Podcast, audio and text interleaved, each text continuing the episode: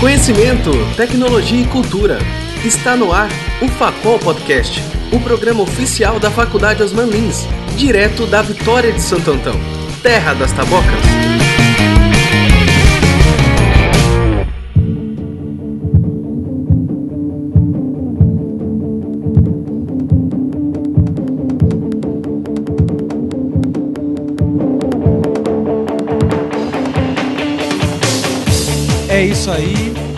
Estamos aqui começando mais um Sintonia. E mais uma vez aqui tivemos a presença de Janael, trazendo mais uma palestra super interessante para os alunos. Dessa vez ele falou sobre Arduino e os espaços makers. E para quem ainda não conhece, eu vou deixar aqui a palavra com o Janael para ele se apresentar, para dizer sobre como foi essa palestra aqui no Sintonia 2017. Fica à vontade, Janael. Beleza. Na verdade, eu já sou sócio de carteirinha daqui, né? Exato. Esse já é meu quarto sintonia, na verdade. é Do... Esse é o sétimo que está acontecendo, né? Uhum. Aí, eu participando já do quarto. E esse ano a gente tentou trazer o quê? A gente tentou trazer a ideia de mostrar o Arduino com a pegada mais voltada para os espaços makers. Que são os espaços onde o pessoal que é maker, o pessoal que é desenvolvedor, está indo agora e começando a trabalhar em projeto, a trabalhar em prototipagem, nesse tipo de coisa. Muito legal. Em resumo, assim, como é que você poderia definir espaço maker? Só para quem tá ouvindo, quem não pôde vir acompanhar a palestra, em resumo, né? Assim, eu sei que o conceito é um pouco mais complexo, mas em resumo, para o pessoal entender bem do que se trata. É, beleza. A gente exatamente na palestra tentou mostrar o conceito do espaço maker, que é o Maker Space, o Fab Lab, o Tech Shop a diferenciação de cada uma. Mas o resumo da coisa é o seguinte: esses espaços são os espaços para aquele desenvolvedor que tem ideia. Você que tinha ideia, você que na sua infância quebrava o carrinho para tirar aquela rodinha e para tirar aquele motor do lado de dentro. É, você tem a pegada maker. Se você fez isso quando era criança, você tem a pegada maker. Sendo que a gente viu que a gente não tem um espaço para esse tipo de gente. Então, o espaço maker é basicamente isso. Eu acho interessante esse conceito, principalmente do conceito collab, né? Às vezes você está desenvolvendo alguma coisa, mas como está isolado, você precisa ir atrás de alguém que tenha uma outra habilidade. Mas aí, quando se participa de um espaço maker, num ambiente collab, às vezes a solução pode estar na mesa do lado aqui, né? E um cara pode lá te ajudar no projeto. Eu acho que a ideia é bem essa aí mesmo, né? É, e, e, assim, a gente tem um case muito interessante que eu citei lá, que é o Fab Lab.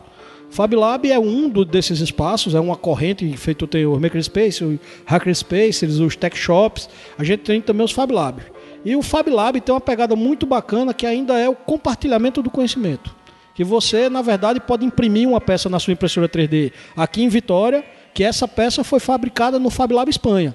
Você pode fazer uma prótese para um menino que está aqui num bairro em Vitória, onde essa prótese foi modelada é, lá nos Estados Unidos. Então essa pegada realmente é muito bacana e a pegada do compartilhamento, eu que vim do software livre, sempre defendo ela e acho muito, muito bacana mesmo do ponto de vista disso. Como é essa visão que vocês têm a respeito dessa produção, desse compartilhamento, desses espaço makers e a relação que vocês têm com o software livre, que, como você mesmo disse, a comunidade eu acho que meio que abraça essas ideias, né? E visa um, um desenvolvimento meio que para comunidade e social também, né? Como é a visão de vocês em relação a isso? É, isso é bacana porque assim, eu, eu entrei exatamente nesse comentário, não só do software livre. A gente agora vem além da pegada do software livre com a pegada do hardware livre. A gente está brigando também para as plataformas de hardware ser livre, ser aberta, ser compartilhada. A gente sabe que para hardware é um pouco mais complicado, porque a gente tem um custo extra em cima, tem uma questão de produção e é mais complicado. Mas assim, a questão do ser aberto para mim é primordial. Eu até brinco que meu meu segundo slide eu me declaro lá xiita Linux declarado. Então assim, eu tenho muito já dessa pegada do compartilhamento e do software livre, da coisa do open source e acho que com esse movimento, o próprio movimento software livre só tem a ganhar e trazer mais coisa para esse movimento.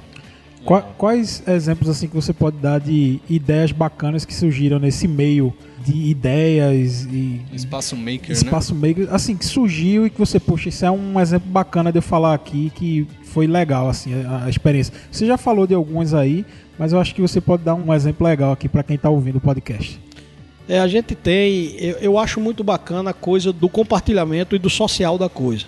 Por exemplo, uma pegada que até teve, foi notícia até no Fantástico, Fab Lab, Opa. lá falando sobre a questão da prótese, construção da prótese para o deficiente, aquele alguém que perdeu um braço, uma perna, uma prótese impressa na impressora 3D e feita no Fab Lab, desenvolvida. Existe um projeto por trás disso, que é um projeto open source que ele exatamente compartilha tanto os arquivos quanto o projeto. Eu acho um projeto muito bacana. A gente tem outro projeto de um Fab Lab também, que foi um projeto desenvolvido numa comunidade, eu acho que na África, não tenho certeza do país, mas era para fazer antena Wi-Fi. Foi totalmente desenvolvido dentro do Fab Lab, ganho em DBI, foi tudo testado dentro do Fab Lab, como é desenvolvimento. Eu trabalhei já na área um pouquinho com antena, por causa de provedor de internet. Você tem lá o lóbulo da antena, ganho de antena tudo desenvolvido, pesquisado dentro de Fab Lab. E assim, trouxe uma melhoria para a comunidade porque ela estava isolada e não conseguia trazer a internet para lá. A antena desenvolvida lá trouxe internet, trouxe toda a parte de inclusão digital e mudou a realidade daquela comunidade. Então, esses são dois projetos que eu vi surgir e sempre lembro. E, por um acaso, é, citei alguns deles, mas se eu for enumerar os projetos que a gente tem de Fab Lab, a gente passa o resto da noite aqui comentando sobre eles.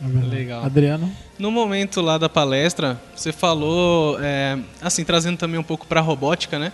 Nesse trabalho que vocês fazem, vocês têm algum projeto voltado para robótica exatamente? para essa área de automação, de. De, de automação de... e tudo mais. Aí a gente quando pode... a gente pensa em robótica, a gente pensa num robozinho. Que é, mas, assim, aquele humanoide é, já. É, né? humanoide, é. tá aquela figura. Mas só que robótica está presente, eu acho que é. numa linha de Exato. produção a gente já está mais acostumado. A gente e... pode desmistificar um pouco, Isso, né? A aqui. gente pode desmistificar essa, essa ideia de robótica como sendo um homenzinho lá.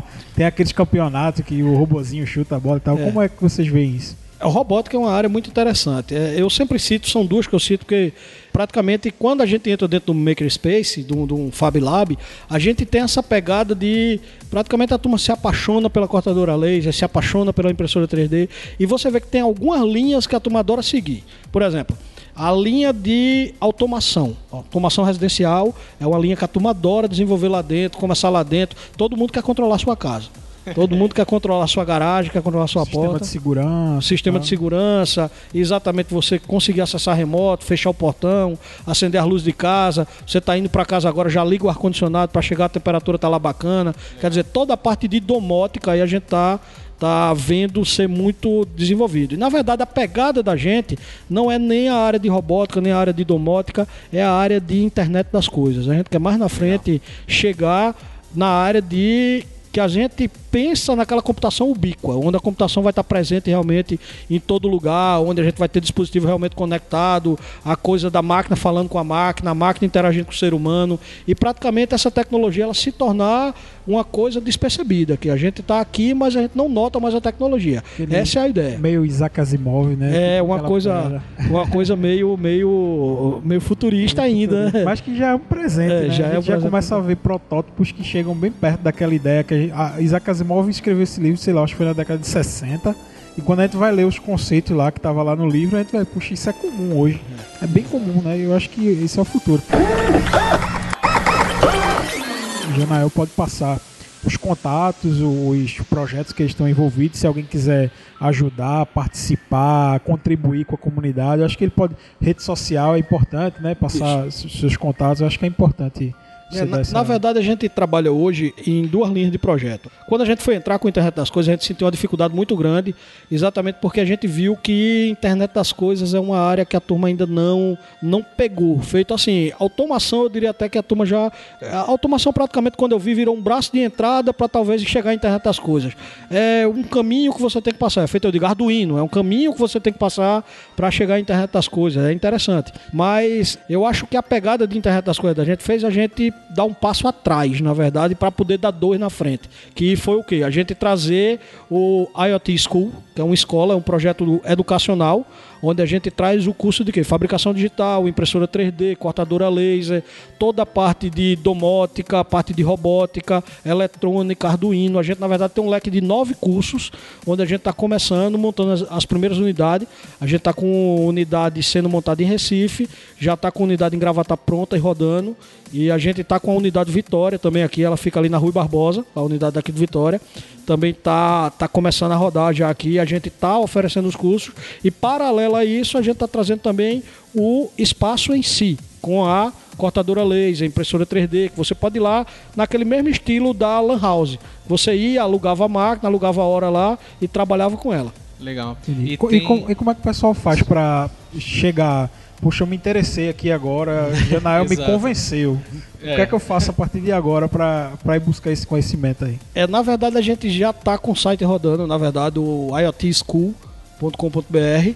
A gente também tem a página lá no Facebook e também está rodando. É, tanto, ah, porque a unidade Gravatar ela já está pronta, já está mais adiantada, a gente já está com o equipamento rodando lá, já está com toda a parte de funcionamento já ok.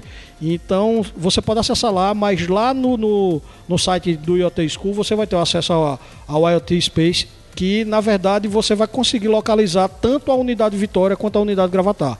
Telefone, e-mail, você entra em contato lá, você tem como fazer esse link com a gente. E feito eu brinco, eu sou um cara da comunidade livre. Então pode me adicionar lá no Facebook, pode chamar lá, Janael, ideia. é, trocar ideia. Você procura lá Janael, diz Janael, ó, vou te passar o e-mail aqui, eu tô com ideia aqui, tô precisando usar tua cortadora, como é que a gente faz? Eu vou aí em Gravatar usar a cortadora, usar a tua impressora 3D e a gente troca figurinha, porque a ideia é disseminar o movimento e não, por enquanto, não ganhar dinheiro. Talvez a gente tenha um ninja que vai pra lá, leva uma ideia aí e a gente transforme isso em alguma coisa, mas... Constrói alguma coisa junto. Exatamente, a ideia é exatamente essa. A filosofia maker e a filosofia do software livre Exato. é essa, é que a gente consiga construir tudo junto. Legal. Adriano, quer acrescentar mais alguma coisa? Não, eu gostaria de agradecer, né, a presença de Janael mais uma vez aqui no Sintonia, trazendo E, e dizer que eu já venho pro oitavo, viu? Já tá certo. Já tá marcado, certo, já tá certo já que tá para o ano, marcado. para o ano já E tá vai ter marcado. cobertura também. Vai ter cobertura de novo. Ano que vem vamos ter aqui mais uma vez Janael colaborando, né, como sempre. Só tenho mesmo a agradecer pelo seu tempo, pela sua disposição de sempre estar aqui trazendo conhecimento, né, trazendo novidades. Cada ano que passa, sempre uma melhoria. Que Janael traz aqui pra gente muitas coisas atuais e que são interessantes para os alunos do curso de sistemas. Então, é, em nome da Facol, em nome dos alunos do sistema de formação, eu e aqui a Talkencast a gente agradece aqui a tua, a tua parceria, vamos dizer assim, né? Que Beleza. todo ano é, figurinha carimbada aqui e que só traz a, a agregar mesmo para o nosso podcast e para nossa comunidade aqui da E Facol. se quiser deixar alguma palavra aí, final, para os seus alunos, quem assistiu a palestra, quem, não- quem perdeu, quem quer aprender, considerações finais aí, você pode ficar Quem perdeu, perdeu, né? Não Perdeu, vê, não perdeu, vê, já perdeu, é. né? Vai ter não só vê, um perdeu. Perder, é, podcast, exatamente. né? No podcast mais gostinho pode dizer, aqui. mas rapaz, perdi. É, É, só- é, só ano que que vem, vem ano que vem eu não perco mais. Mas é, é, é isso. Eu acho que eu também tenho que agradecer ao pessoal da Facol. Sempre a gente teve uma parceria muito boa aqui. É, Cleito sempre, sempre fez muito. Feito, eu digo, ele pra mim é, é um, um ninja dos ninjas nesse curso de sistema daqui da Facol. Então, assim, estou sempre disposto também. E eu que tenho que agradecer a Facol pelo espaço que sempre é aberto aqui para a gente vir e trazer feito agora. A gente está trazendo. É um projeto que é complicado isso. A faculdade abrir para um projeto educacional, que a gente tem um projeto educacional, e não vê como concorrente, vê como alguém que agrega. E na verdade a gente faz essa, essa troca, essa parceria de uma maneira muito bacana. Verdade. Obrigado, Janael. Adriano, e a gente daqui a pouco continua aqui a cobertura do Sintonia 2017. Valeu. Exato, é isso aí.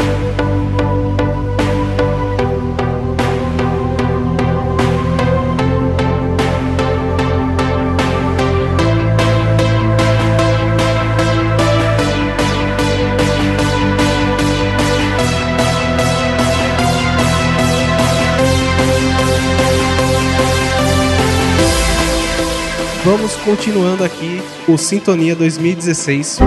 E no segundo dia de Sintonia, no dia 26 do 4 de 2017, eu acho que eu falei Sintonia 2016. Sintonia 2017. normal, normal, acontece. Mas é, hoje a gente tá trazendo aqui o pessoal do Robo Livre que por sinal até já teve uma pequena participação aqui com a gente no, no podcast que a gente fez a cobertura da Campus Party. E eu vou conversar aqui com o Marcos Egito. Ele vai trazer uma palestra aqui para os alunos do nosso Sintonia, que é Educação e Tecnologia. Mas antes da gente falar sobre o que vai ser abordado nessa palestra, eu gostaria que o Marcos Egito se apresentasse, falasse um pouco mais sobre sua carreira, é, o que, que você faz. Pode ficar à vontade, Marcos. É, boa noite, eu sou Marcos Egito, sou estudante de pedagogia, né? Mas assim, sou militante de software livre, trabalho com software livre desde 1994. Conheci através do software livre a robótica livre, foi quando comecei nessa pegada de robótica. Conheci o robô livre também, consequentemente. Trabalhei durante um tempo em ONG, depois trabalhei para o Serviço Social do Marista e hoje eu tô, vou completar um ano agora, 26 de maio, que eu sou funcionário robô livre. Muito legal, muito legal.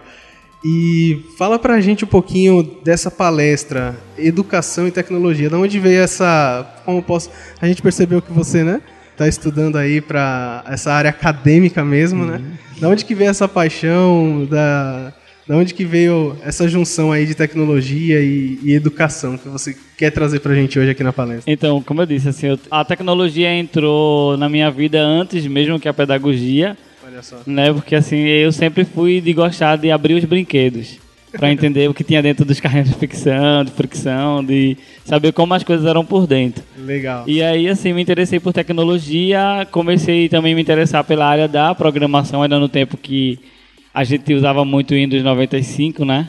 E aí, mexendo nos arquivos BAT, conheci software livre, e quando eu conheci software livre, vi a possibilidade de mexer mais com o desenvolvimento.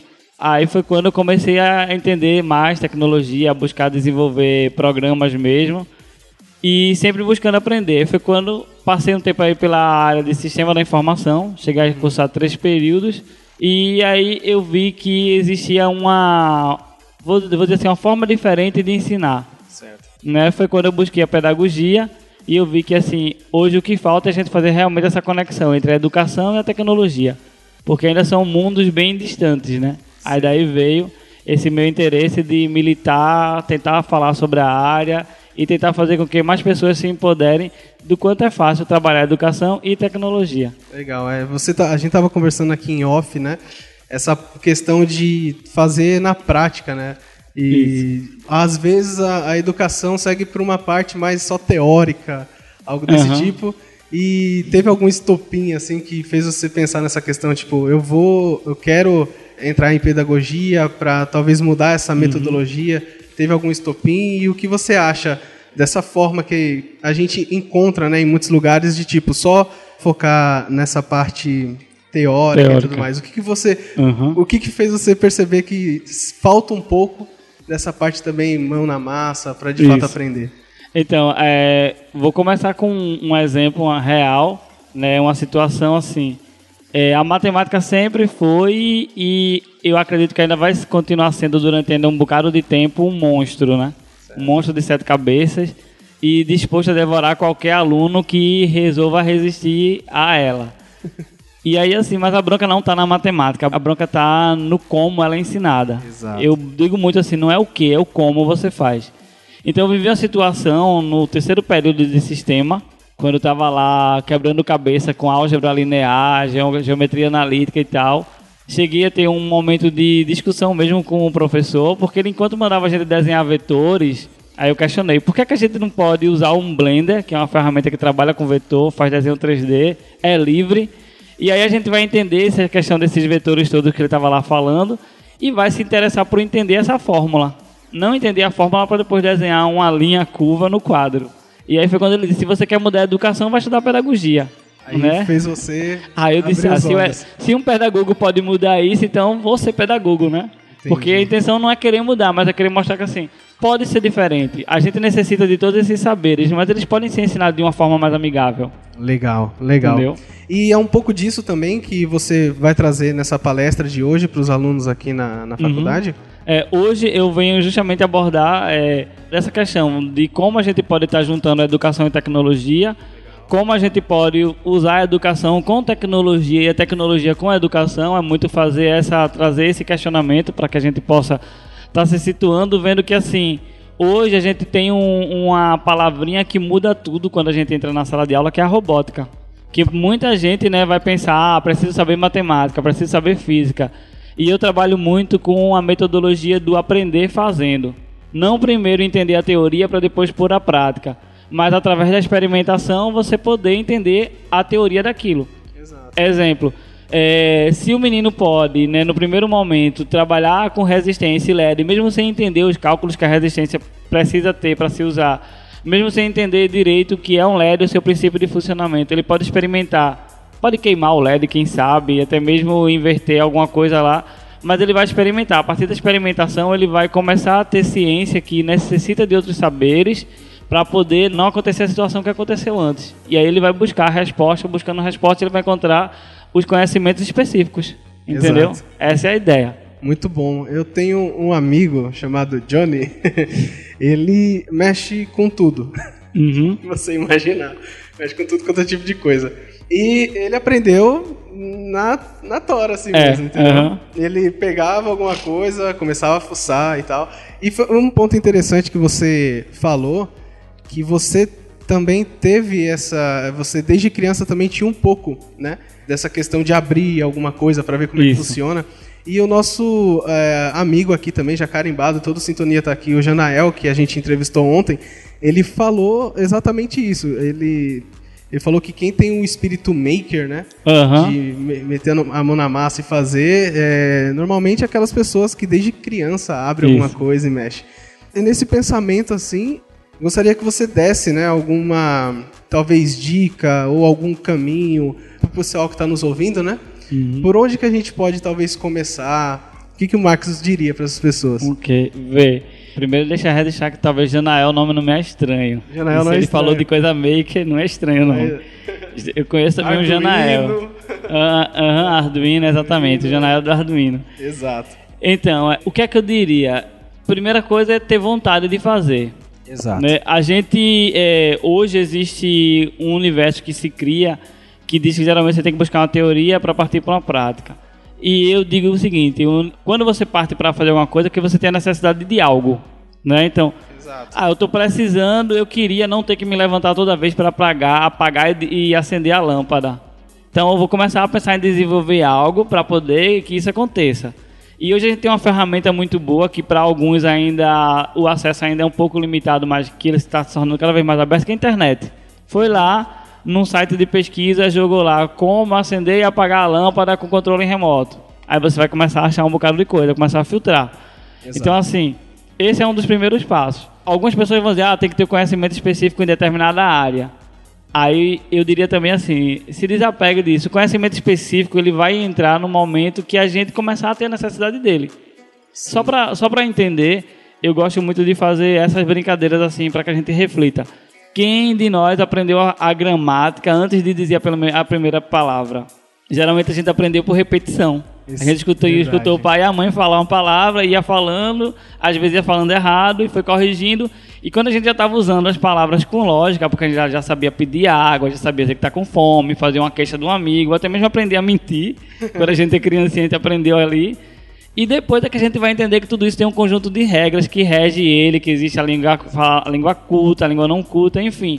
Conhecimento específico não veio antes, ele vem depois para ajudar você a se orientar no mundo. Exato, para agregar, né, para você se moldar ali, estar tá preparado para talvez objetivos maiores. Exatamente. Mas pensando por esse lado, quando você está começando, é como, é como começar a andar, como Exato. começar a falar. Exatamente. E aí, assim, e não pensar em coisas distantes, mas coisas que estão ali ao acesso da mão. Às vezes, é, como eu disse, quando eu era pequeno, eu gostava muito de abrir as coisas para entender como funcionava.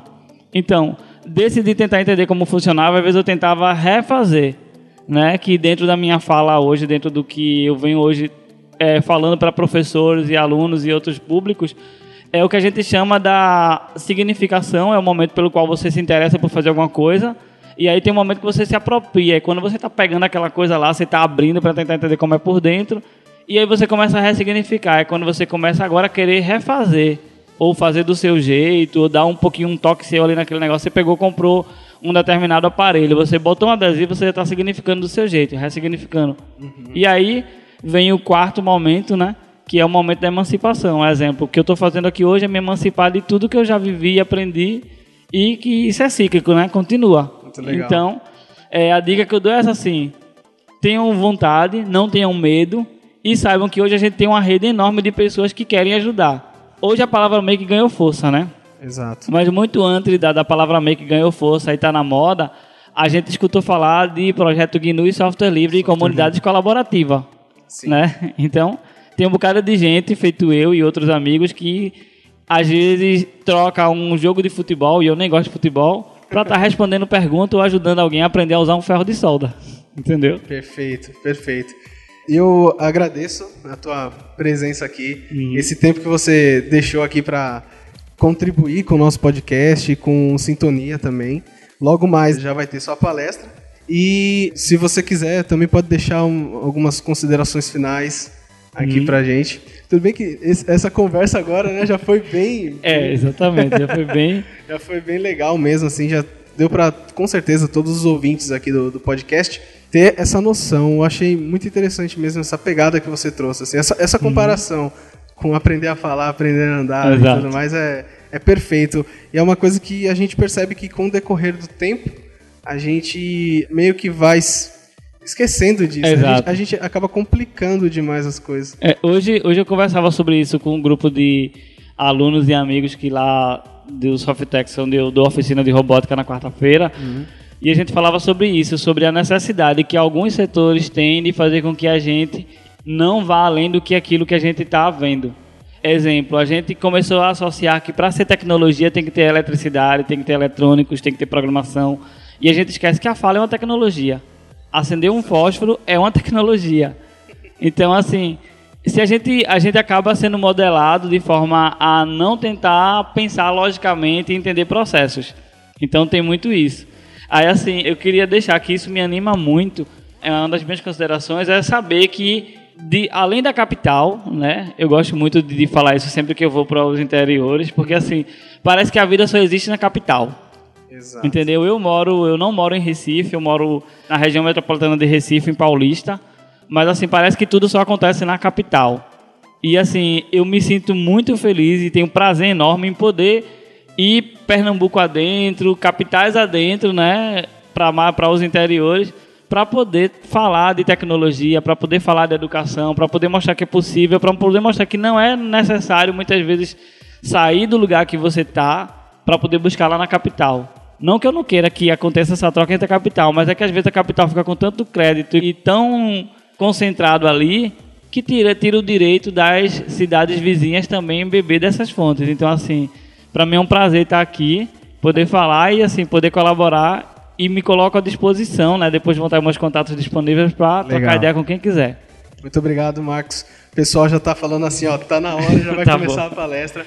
A Ok. gente agradece, os microfones aqui vão estar sempre abertos. E sempre que, que quiser, pode ficar à vontade, entrar em contato com a gente também. E a gente vai deixar também no post do programa os contatos para conversar, para tirar dúvidas também com, com o Marcos Egito. Muito obrigado, Marcos, e Uhum. Ok. até a próxima. Ok, boa noite.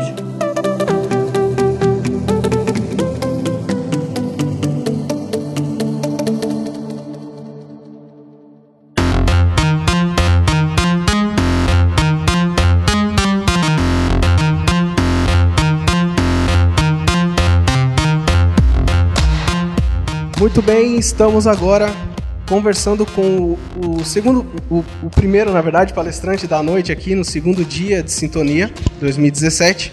É nada mais nada menos que o nosso, que já até, como eu comentei mais cedo, já participou aqui do nosso podcast, que é o Henrique Forest, né? E também temos aqui na mesa para contribuir e ajudar com alguns entendimentos e tirar dúvida, também o nosso professor Emanuel Barreto, que vai me auxiliar aqui também, fazer algumas perguntas pertinentes para que essa conversa fique ainda melhor. E eu gostaria que vocês, né, que estão aqui nessa mesa conversando com nossos ouvintes, se apresentem, fale um pouco sobre vocês, o trabalho que vocês atuam e tudo mais. O nosso professor, grande parte aqui conhece, mas também, para quem não, não é aluno, ficar sabendo também. Vamos começar com o nosso palestrante da noite, Henrique Forest. Pode se apresentar, ficar à vontade, falar um pouco mais sobre você e aí em seguida o professor Manuel também pode falar um pouco mais da carreira que vocês atuam e a vida que vocês têm aí. Fique à vontade, professor, fique à vontade. Eu sou Henrique Foreste, idealizador da plataforma RoboLivre e também sou engenheiro de sistemas do César. Hoje a gente trouxe a palestra Robótica no Cotidiano.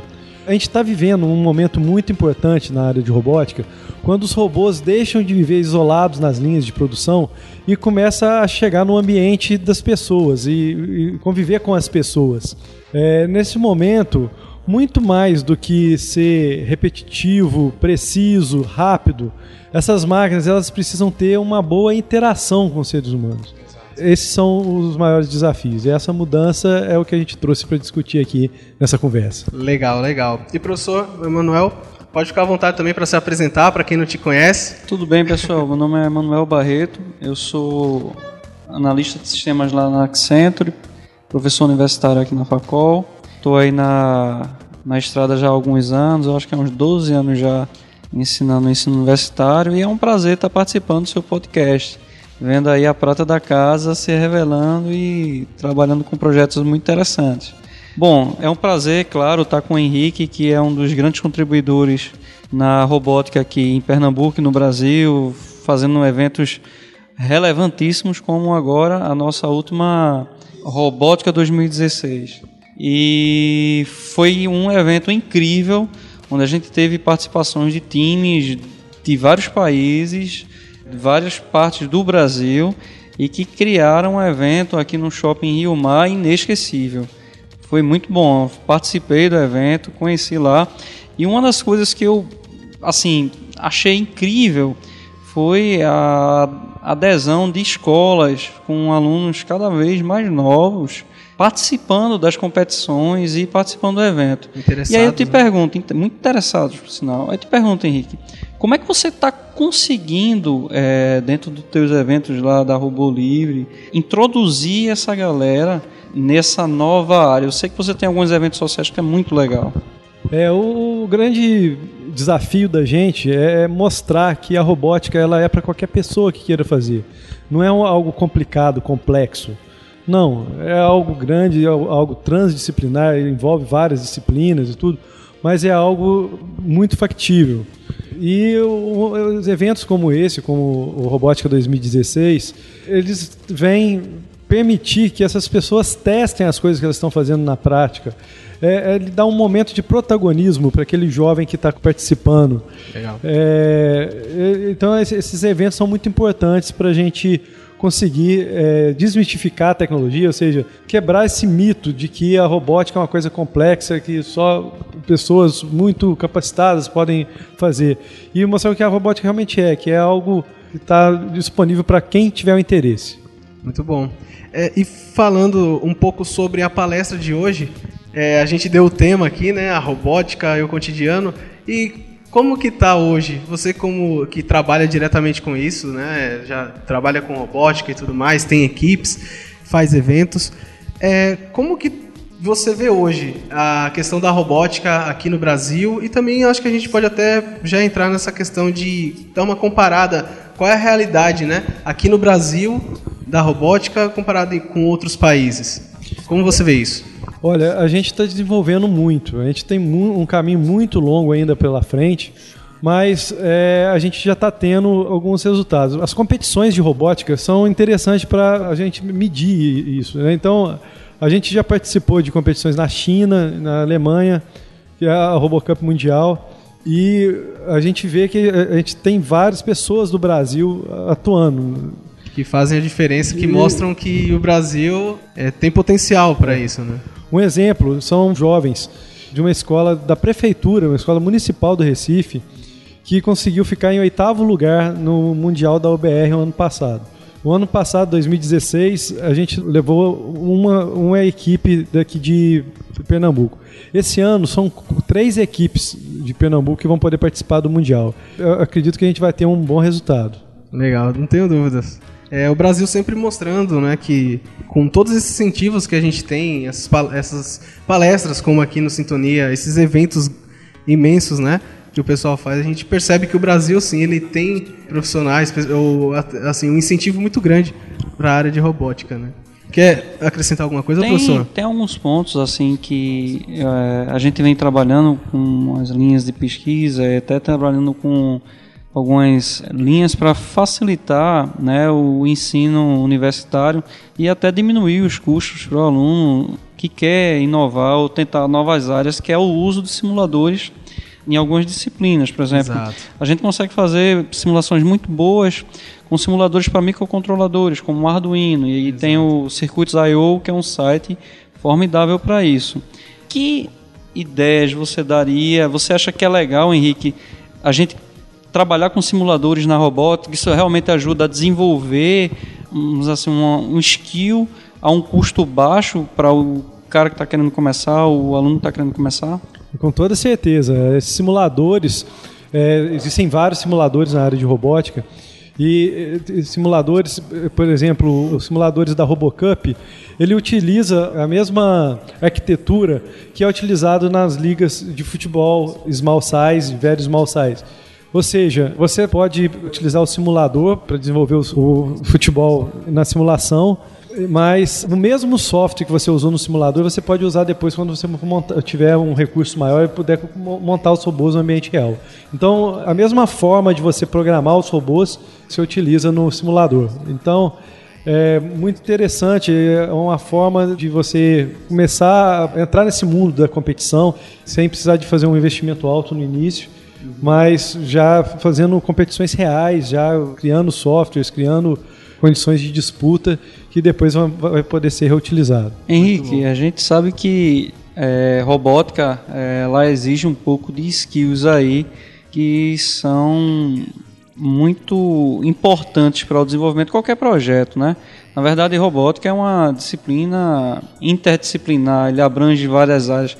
Que disciplinas você acha que seria bom os candidatos a futuros engenheiros aí na área é, estudarem? Que linguagem você recomenda para quem está querendo começar agora? Eu, eu, diria que é transdisciplinar, mais do que inter. É, a gente tem uma relação né, de vários conhecimentos, né, várias áreas de conhecimento em que você trabalha na robótica. Mas é importante saber que uma única pessoa não precisa de saber detalhado de todas essas, essas áreas. Claro que é importante, quando a gente fala transdisciplinar, é importante que um cara que trabalha com engenharia eletrônica, dos circuitos eletrônicos, entenda também de programação. Mas você pode ter numa equipe pessoas que são mais envolvidas com a programação, outras pessoas com a parte mecânica, outras pessoas com a parte eletrônica, e essas pessoas trabalhando em, em equipe. Você conseguir fazer o desenvolvimento com todas as pessoas participando. Esse é o grande desafio. A gente vê muito aquele cara que se tranca numa sala e programa, mas ele não, não consegue interagir com as outras pessoas. É. Esse tipo de perfil é, dificulta no, quando as pessoas vão trabalhar com robótica. Mas, por outro lado, você tem pessoas que não têm um skill tão grande, mas que conseguem interagir com as outras pessoas. E aí a gente consegue ter um desenvolvimento melhor. Excelente. E aproveitando aqui, já que a gente já deu algumas dicas, né, também, para o pessoal. O mercado de trabalho na área de robótica, como que você vê ele hoje? É, ele está crescente, ele está bem estabelecido? Aqui no Brasil, como é o mercado de trabalho? É, aqui no Brasil, a gente tem um, um ponto né, que é, a robótica que já existe, né, que tem um número maior, é a robótica industrial. Sim. Ah, os grandes players industrial, eles não apostaram ainda em, em trazer pessoas no Brasil. Você tem os roboticistas, no, no Brasil ainda ficam apenas no front-end. Né? Ah, os projetos eles são importados. As empresas não investem em ter pessoas muito qualificadas. Vamos melhorar o tempo. Não investiam, porque essa é a mudança que a gente está vivenciando agora. Então, até esse momento, é, as empresas de, que vendem robótica, elas têm a parte de pesquisa e desenvolvimento fixadas na Europa, nos Estados Unidos, no Japão, e não tem isso no Brasil. Mas o que está acontecendo agora é que a gente está tendo uma revolução industrial, né? a, a quarta revolução industrial. Exato. Né? A indústria 4.0. E a gente está começando, as indústrias estão deixando de ser tão conservadoras e estão sendo obrigadas a entrar nesse contexto mais global que utiliza mais a robótica. e justificando cada vez mais de você ter eh, essas áreas de pesquisa e desenvolvimento de robótica também aqui no Brasil. Então eu acho que é algo que está prestes a começar. A gente ainda está engatinhando, a gente tem um caminho muito grande pela frente, mas é algo que está melhorando. O mercado da robótica ele é crescente. Excelente. É, ele já tem muitas empresas já precisando desse tipo de profissionais e a tendência é que haja uma demanda ainda maior. Muito bom. Podemos também agora falar um pouco sobre a Robô Livre. Você pode ficar à vontade também para falar dessa criação que você fez, né? o Robô Livre, o que, o que é o Robô Livre, qual é a, a metodologia que vocês têm, o incentivo que vocês estão trazendo para essa área de robótica e aonde que o pessoal que está nos ouvindo aqui, os nossos ouvintes, pode encontrar ou saber mais sobre o Robô Livre, ter contato com você, ter contato com o Marcos Egito e com vários outros profissionais que trabalham com vocês. É, é isso. Em, em 2005, quando eu estava fazendo o mestrado, eu pretendia trabalhar com vários robôs cooperando numa única tarefa. E eu tinha um projeto patrocinado, estava construindo um laboratório de pesquisa, e eu fui comprar os robôs para poder trabalhar essa minha tese. Quando eu fui comprar, eu vi que mesmo eu tendo um investimento, não era o suficiente o preço para comprar dois robôs. Então eu mudei a, o foco do meu mestrado e o foco foi o desenvolvimento de um robô bípede autônomo. E a gente disponibilizou todo o projeto de eletrônica, computação, software na internet para que as pessoas pudessem baixar e melhorar. E para isso nós compramos o domínio robolivre.org. Ali, nesse momento, nasceu o Robô Livre. Hoje, o Robô Livre está em várias escolas, várias comunidades. A gente fala que a gente faz transformação social com a robótica. Legal, muito bom. E onde que é, o site, né? Tem algumas outras. O site você já passou, né? É, o site é www.robolivre. É, então, robolivre.re. Robolivre. Robolivre. Ponto .re é o final, né? Então, ah, tá. robolivre.re. Ok, a gente também vai deixar o, no post da publicação aqui do, do, do, podcast, vai ter o link também. Legal. Robolivre. Se você digitar Robolivre na barra de endereço do Google, já vai direto. Vai direto. É. Então, pessoal, vocês podem entrar aí é, para conhecer ainda mais sobre a Robolivre, os trabalhos que eles vêm fazendo, que são sempre muito interessantes. Eles sempre estão em eventos eh, grandes também, como Campus Party. No ano passado eles estavam lá também fazendo campeonato, né? Tinha uma galera lá, crianças mesmo, né? Fazendo os seus robôs e tudo mais. Então é um trabalho muito bacana. São esses meninos que ganharam o prêmio, que ficaram em oitavo lugar no Mundial e que esse ano estão indo para o Japão disputar. São esses mesmos meninos que estavam lá na, na, na, Campus Party. Muito legal, então, pessoal. É uma oportunidade muito grande vocês conhecerem esse trabalho, de também entrarem, fazer parte, né? E eu gostaria que você deixasse suas considerações finais sobre a, a, palestra que tivemos aqui hoje, sobre esse papo aqui no podcast e também algo que você queira deixar de mensagem também para os nossos ouvintes. Tá, é, o Robô Livre é uma plataforma de desenvolvimento colaborativo da robótica. E ela está aberta para qualquer pessoa que queira ter interesse. É, eu estava contando aqui como que ela começou, né? Que era um projeto de um robô. Hoje a gente tem algumas centenas de projetos de robôs que podem ser baixados na plataforma e também que possam ser upados, ou seja, qualquer pessoa pode criar os conteúdos lá na plataforma. E hoje essa vinda aqui em Vitória foi muito importante porque eu estou percebendo que a gente está criando agora hoje o Centro de Desenvolvimento Colaborativo da Facol. É, muitos meninos interessados, professores como o Emanuel aqui do meu lado. que Pode ter certeza que a gente está junto. Vai ratificar o que eu estou falando agora. Pode ter certeza, estamos é, junto. E então a, a Robô Livre, é, a plataforma Robô Livre, está aberta para qualquer pessoa que queira entrar lá né, tá, e queira participar. E está aberta a vocês, ouvintes, para estarem construindo com a gente essa desmistificação, essa, esse compartilhamento de coisas na área de robótica. Muito legal, muito legal. Professor Emanuel, quer deixar alguma consideração também para os nossos ouvintes e alunos aqui da faculdade? Participem da Robo Livre. Vamos startar esse projeto. Eu acho que vale muito a pena ser multidisciplinar na informática. E essa é uma tendência que tem tudo a ver com o Estado. A gente está com grandes empresas chegando cada vez mais e mais aí. Saber e dominar essa tecnologia vai ser com certeza um requisito para os próximos anos para uma boa colocação aí no mercado de trabalho. Parabéns ao Henrique, obrigado aí pela força no evento. Ficamos muito felizes e estamos começando aí um novo capítulo na Facol também. Exato, exato.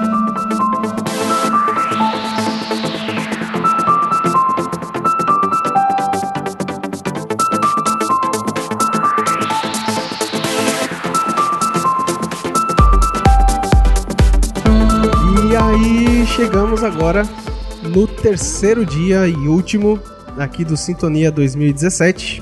Mais uma vez aqui com meu amigo Rafael Oliveira. Salve. Salve, salve.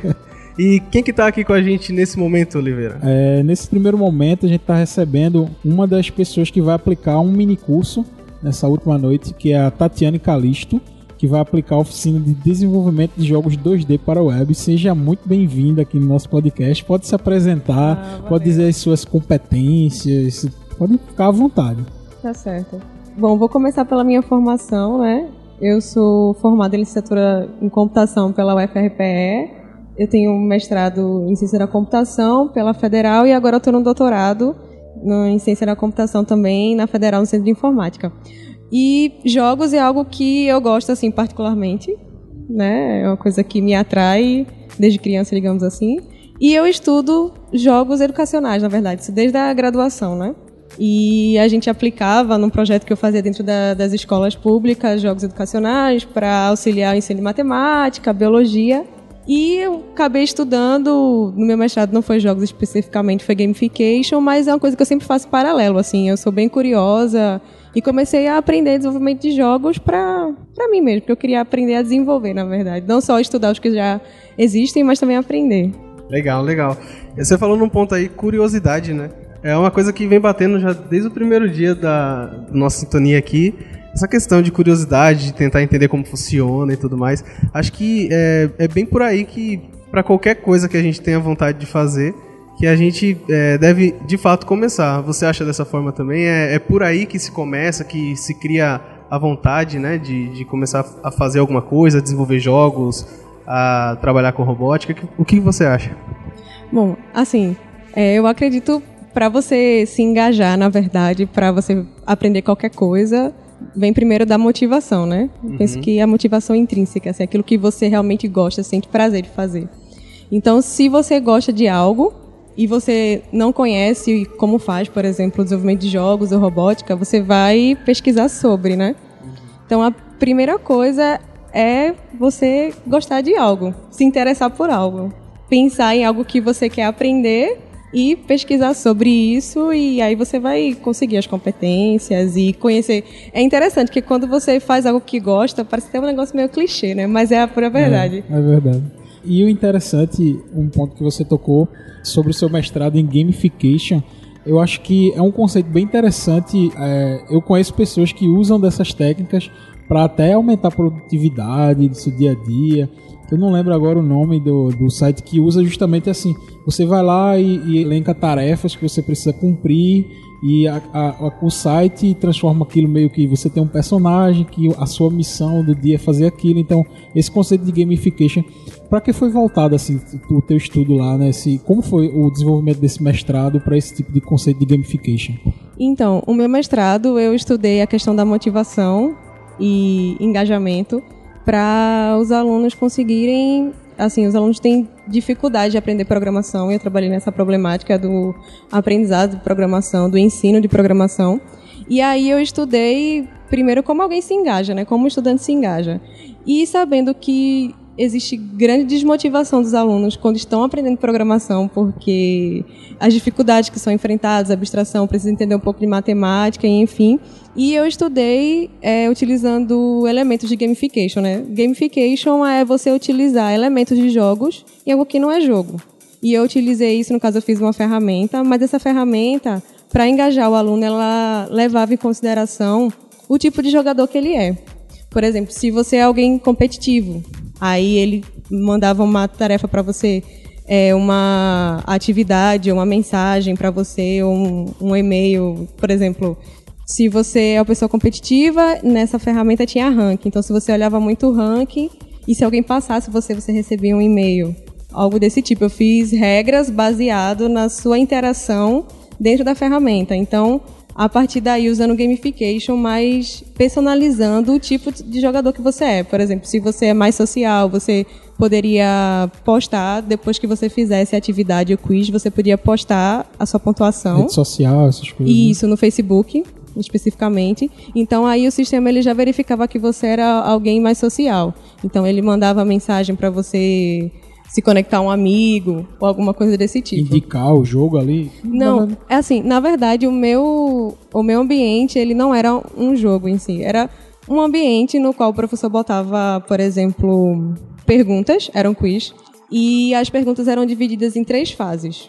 Mamão com açúcar, marromeno e cabuloso. Então, fácil, médio e difícil. E assim, toda vez que o professor postava um, um quiz, o aluno recebia a mensagem por e-mail, mas através de um meme. Porque eu sempre eu acredito que a educação não pode estar longe da diversão. Acho que a gente tem que juntar as duas coisas. Então deixava uma coisa assim mais leve e divertida. Então o aluno sabia que ia receber um meme de algo que não era o mesmo meme. Era randômico, vamos dizer assim.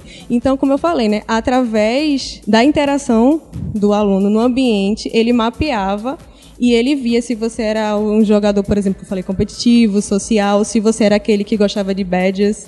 Então, se você era um aluno que era o explorador, gostava de badges, então o que é que ele fazia? Você ia ter curiosidade, né? Porque você é o aluno explorador, você gosta de badges, tem curiosidade. Então, ele abria uma parte assim misteriosa. Então, só você tinha aquele badge. E outra coisa, isso não é algo assim é, fixo.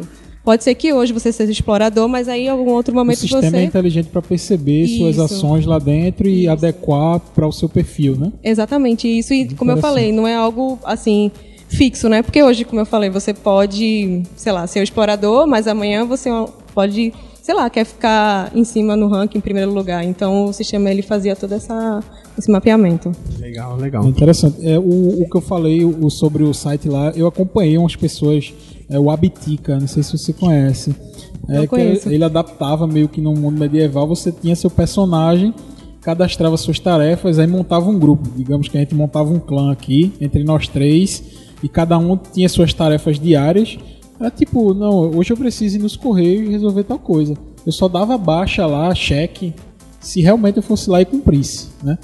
Então, assim, aí te dava prêmios, te davam mascotes e dava pra... Ou, ou seja, é totalmente o conceito. Eu achei bem interessante esse conceito de gamification. E aí, como é que vai ser hoje a, o mini curso?